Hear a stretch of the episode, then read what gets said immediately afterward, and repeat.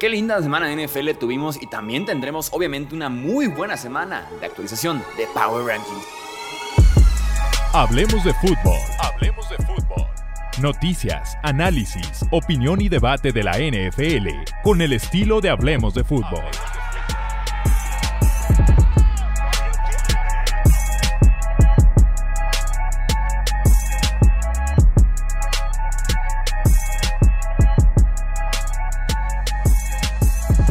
¿Qué tal amigos? ¿Cómo están? Bienvenidos a una edición más de los Power Rankings. Hablemos de fútbol. Yo soy Jesús Sánchez. Un placer como siempre.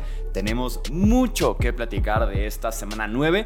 Aquí con los Power Rankings de la semana número 10. Arrancamos de una vez del peor al mejor equipo de la NFL. Recuerda nada más que si aún no estás suscrito aquí al canal, suscríbete. Es completamente gratis y así tendrás tú en tu caja de suscripciones, ya sea en podcast o en YouTube, cada que tenemos un nuevo video que es prácticamente de lunes a viernes. Arrancamos ahora sí. En el puesto 32 colocaremos a los New York Football Giants. Aparte de que el nivel es pésimo, Daniel Jones estará fuera el resto del año, por lo menos estará fuera unos 9-10 meses. Muy optimista pensar que estará listo para el inicio de la próxima temporada y los Giants tienen que pagarle garantizado 35 millones en 2024 están en problemas. En el 31 pondremos a los Panthers de Carolina. La ofensiva retrocedió después de una semana positiva que te habían tenido en la semana 8. En el 30 colocaremos a los Arizona Cardinals. Regresa ahora sí, ya oficial, este domingo, Kyler Murray. En el 29 pondremos a los Chicago Bears. Urge hablando de regresos el de Justin Fields. Ya Tyson Bagent por momentos ha sido bueno, incluso en la primera mitad en contra de los Saints se vio bastante bien. Mi pick de Survivor estaba justamente sufriendo pero en la segunda mitad fueron cinco entregas de balón por parte de los Bears con Tyson Bagent como el gran protagonista de la mayoría de ellas. En el 28, los New England Patriots. Reporta el Boston Globe que la silla de Bill Belichick se está calentando. Que ahí ya empieza a haber rumores alrededor de la continuidad de Belichick como head coach de los Pats. En el 27 pondremos a los Green Bay Packers. Más apretado a lo que se debería, tomando en cuenta la situación de los Rams y de todos modos sufrieron, pero alcanzó para salir de esa racha perdedora. Justamente pondremos a los Denver Broncos en el lugar 26, que tendrán nuevas instalaciones en 2026, hablando justamente del 26, eh, con dinero ya de Walmart, dinero de los nuevos dueños. En el 24 pondremos a los, perdón, 25 a los Jets de Nueva York, bajando considerablemente porque yo ya vi suficiente de Zach Wilson. Entiendo que solamente está ahí como mientras está sano otra vez Rodgers, si es que regresa este año, pero de verdad que esta franquicia debe de ya darle vuelta a esa página. Se acabó Zach Wilson, no más. Yo vería otras opciones, así como lo hicieron los Vikings, por ejemplo, con un Josh Dobbs, los Bears que ha mostrado más vida, un Tyson Bagent de lo que ha mostrado Zach Wilson este año y otros años estando en Nueva York. En el 24 pondremos a los Rams de Los Ángeles, que sin Stafford no son nada, y lo dijimos aquí en la previa. En el 23 colocaremos a los Atlanta Falcons. No entiendo qué hace Arthur Smith. Desperdiciando a Kyle Pitts, a Drake London y ahora a Villan Robinson. Ni siquiera entrando al campo Villan Robinson como debería un pick top 10, sobre todo un corredor que la vida útil es corta, el contrato desde novato es muy bien pagado, hay que utilizarlo desde ya a Villan Robinson y no lo están haciendo los Falcons. En el 22 pondremos a los Indianapolis Colts Kenny Moore está recuperando ese gran nivel que tenía en su momento como uno de los mejores slot cornerbacks de toda la NFL. En el 21 pondremos a los Raiders de Las Vegas que le estaban tendiendo la cama a Josh McDaniels, niveles triple king size yo creo. Los jugadores de verdad y los vimos después por reportes, estaban cansadísimos, hartísimos de Josh McDaniels, no querían saber nada más de él. Y dijeron, ¿saben qué? Saquen la cama king size, pongámosle cubre colchón, colcha, sábana, cobijona y hasta un cobertor, porque esto se tiene que ir a la de ya. Fue el caso en contra de los Lions, le tendieron la cama y el nivel de los Raiders se vio ahora sí más motivados, con más enjundia, con un mejor coach, con un coach que los representa, que quieren jugar para él, como lo es Antonio Pierce, y se notó en esa gran victoria que tuvieron este domingo en contra de los Giants de Nueva York. En el lugar 20 pondremos al Washington Football Team, bueno, a los Commanders. Eh, en el lugar número 20, Sam Howell respondió con pases muy buenos en contra de los Pats. Hubo una intercepción para llorar antes de que fuera el medio tiempo. pero a partir de ahí fueron pases muy, muy buenos por parte de Sam Howell. En el 19 colocaremos a los Tennessee Titans. Eh, Will Levis es el camino. Will Levis is the way. Bien Tennessee por nombrarlo ya oficialmente cora titular a partir de este momento. Ryan Tannehill es el suplente. Will Levis ha mostrado tanto en tan solo dos semanas.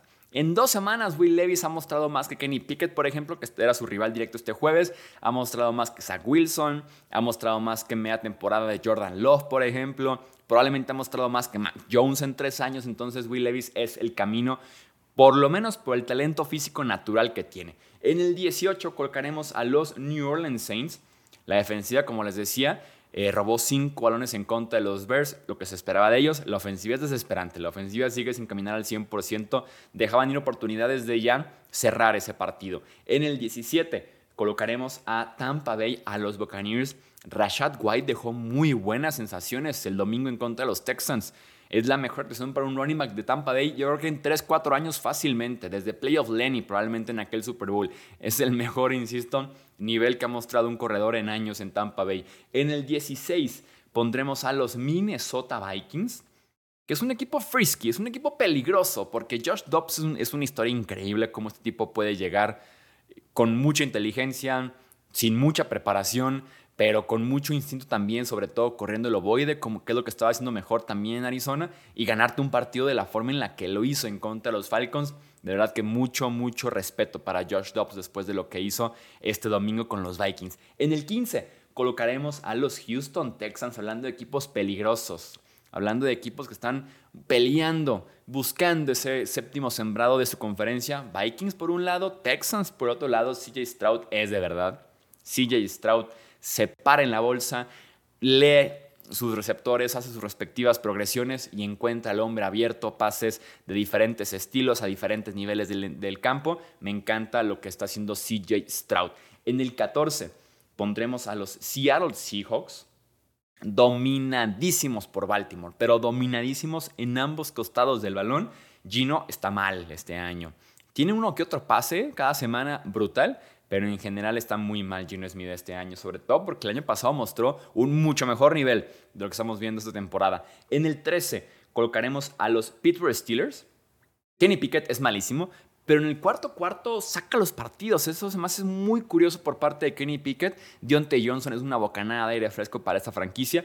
Y Matt Canada, llamando las jugadas desde el campo, por lo menos lo hizo mejor que como lo hace en el palco. La vara no está muy alta, pero por lo menos fue una mejora para Matt Canada y esta ofensiva. En el 12 pondremos a los Buffalo Bills cayendo y cayendo y cayendo estos Bills que básicamente son Josh Allen y Stephon Dix. Y bueno, Dalton Kincaid recientemente este tie de novato. Fuera de ellos, hay muy poco en Buffalo actualmente. Hay muy, muy poco en Buffalo actualmente. En el 11, los Chargers de Los Ángeles. Esa línea defensiva en contra de los Jets comió, o sea, se vio como el nivel que deberíamos esperar de ellos cuando están sanos y cuando están jugando al más alto nivel. Joey Bosa, que es de los mejores defensivos de la NFL cuando quiere, cuando está sano, cuando sí puede jugar. Khalil Mack, que en su momento fue el mejor defensivo tal vez de toda la NFL. Vido a la baja esta temporada, como que siento que otra vez Khalil Mack está apareciendo para Chargers. Y por ahí otro liniero defensivo de apellido Tui Pulotu, que también tuvo dos capturas en contra de los Jets y ha tenido su rol por ahí, por fuera, por dentro, lo usan mucho en diferentes lugares de la línea defensiva y ha tenido su rol como probablemente el tercer mejor pass rusher de esa línea defensiva. En el 10, los Cleveland Browns. John Watson regresó ya finalmente de lesión.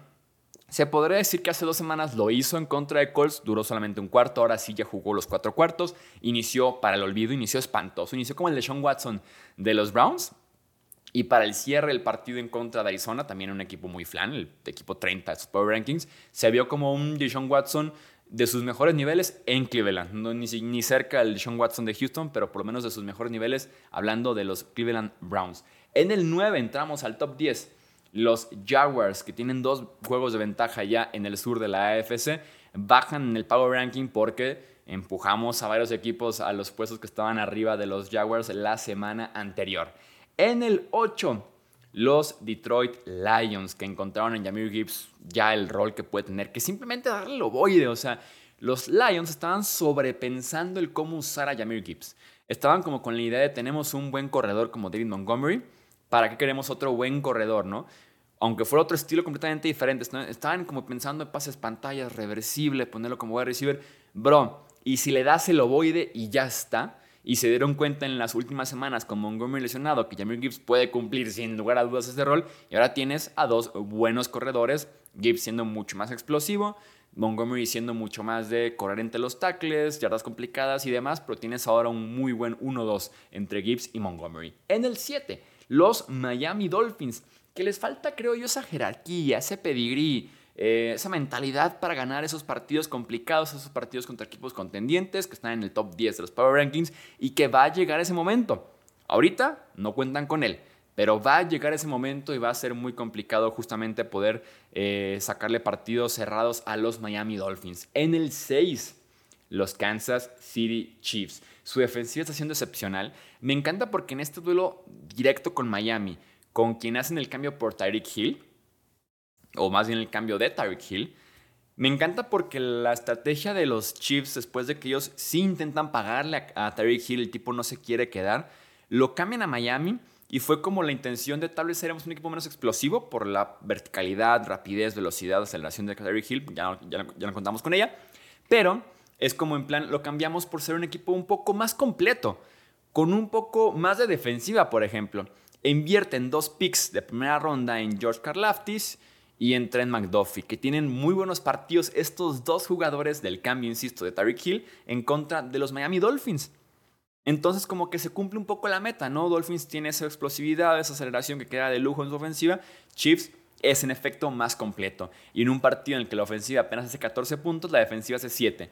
Y solamente permite 14 en contra de una excelente ofensiva de Miami. Entonces como que te dice, salió bien la estrategia o lo que intentó Kansas City en el cambio de Tyreek Hill.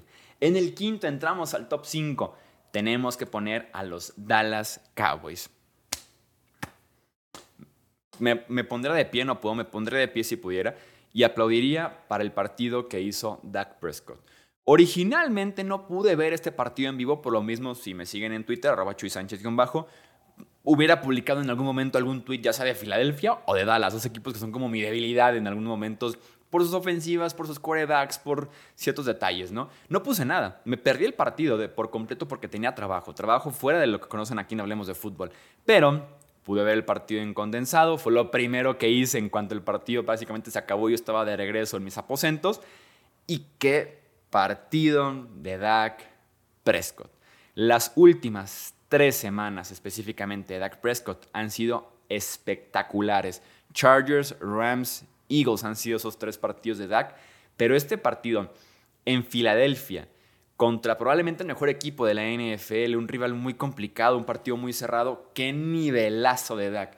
Lástima que por errores mentales de los Cowboys en general, línea ofensiva para el olvido con Terrence Steele del lado derecho, Mike McCarthy llamado de jugadas, decisiones y demás, castigos sobre la hora. Lástima que ese partido lo pierden los Cowboys, pero el nivelazo de Dak Prescott e insisto de CeeDee Lamb, cuando CeeDee Lamb está encendido y está enchufado con Dak, son de los mejores dúos de toda la NFL. De verdad que es un dúo top 3 cuando están en la misma página. Dak y CD Lamb, como fue el caso en contra de Filadelfia este domingo, así que Dallas sube hasta el quinto lugar.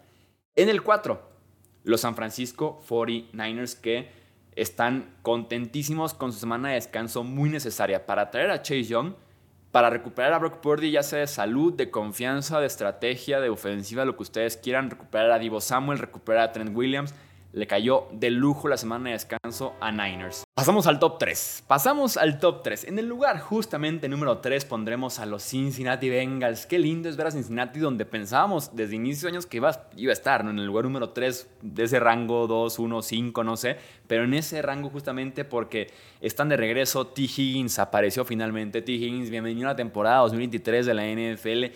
Joe Mixon también bienvenido para ti la temporada desde la semana pasada, esta semana jugando bastante bien. Dos armas nuevas que se incorporan, que se reincorporan a esa ofensiva de los Cincinnati Bengals. En el lugar 2 pondremos a los Baltimore Ravens, que creo yo hay argumentos para decir que son hoy por hoy el mejor equipo de la NFL.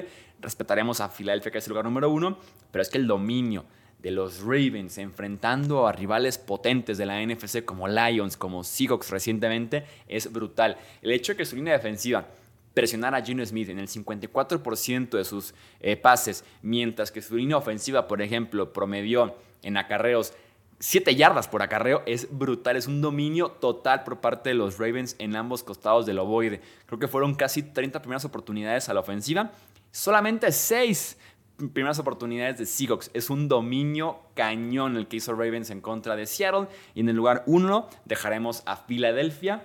Eh, creo yo, después de ver, por ejemplo, el nivel de la línea defensiva de Filadelfia este domingo en contra de Cowboys, empiezo a creer las eh, declaraciones que en su momento hicieron en la línea defensiva justamente de que el Super Bowl lo pudieron haber ganado en caso de que el pasto estuviera decente en el State Farm Stadium. Este pasto que estuvo muy resbaladizo, súper húmedo y que básicamente fue el mejor amigo de los Chiefs para proteger a Patrick Mahomes de una muy buena línea defensiva como lo era Hassan Reddick en su momento, por ejemplo. Bueno, que lo es también actualmente. También lo fue la temporada pasada.